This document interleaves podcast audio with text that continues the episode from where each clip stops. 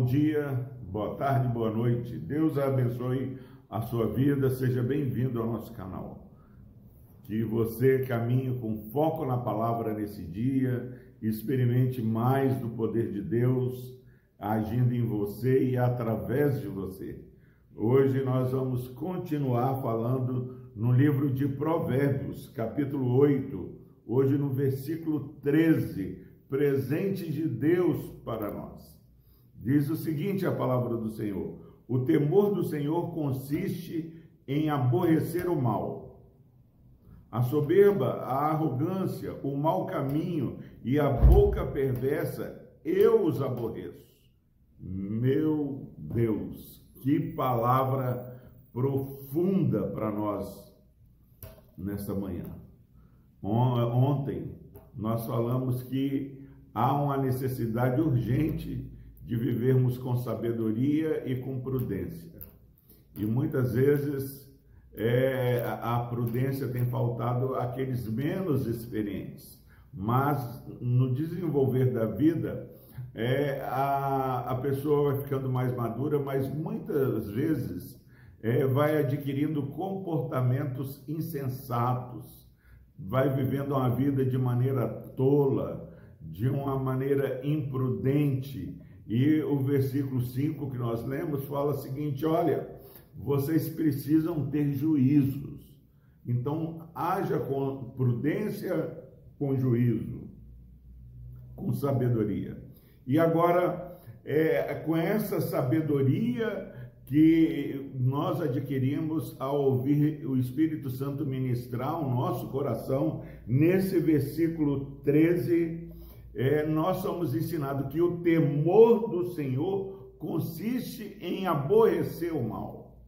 Nós precisamos fazer uma reflexão se verdadeiramente temos temido ao Senhor. Quantas vezes nós falamos que tememos a Deus, falamos que amamos a Deus, falamos que servimos a Deus, mas não cuidamos do nosso viver nós louvamos a Deus. Tem pessoas que cantam em, em, grupos de louvores na igreja, tem pessoas que são pastores, são líderes, mas não aborrecem o mal, vivem cometendo é, abominações contra o Senhor. Nós precisamos, nesse dia, focados na palavra do Senhor, é ter uma resistência contra tudo aquilo que o Senhor não se agrada.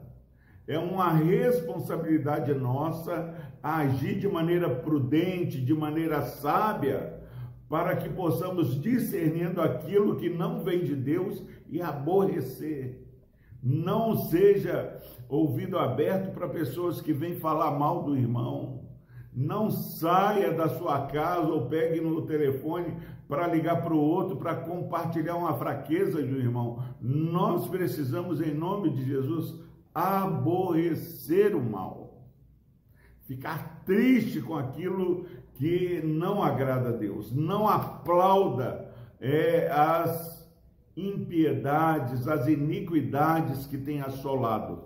E, meu irmão, quando eu e você fazemos isso, Deus vai fazer outras coisas. Olha o que, que o nosso Deus fala. Ele diz o seguinte: a soberba, a arrogância, o mau caminho, a boca perversa, eu os aborreço. Olha, quando Deus fala para você aborrecer isso, é porque senão você vai ser alvo do aborrecimento do Senhor. Deus está falando, ó, não vá por esse caminho, porque esse caminho vai estar resistindo à minha vontade. Atualizando essa mensagem do Antigo Testamento para o Novo Testamento, Jesus fala para Paulo: Saulo, Saulo, por que me persegues? Dura coisa é resistir contra os agrilhões de Deus. É, agrilhões de Deus é aquele ferro que faz o boi andar para frente. O boi está empacado e o, o, o vaqueiro vai e ferroa o boi para que ele siga em frente. A palavra de Deus tem falado, meu irmão e minha irmã, olha, o temor do Senhor consiste em aborrecer o mal. E nós muitas vezes nos calamos, não mudamos a nossa, o nosso comportamento, a nossa conduta.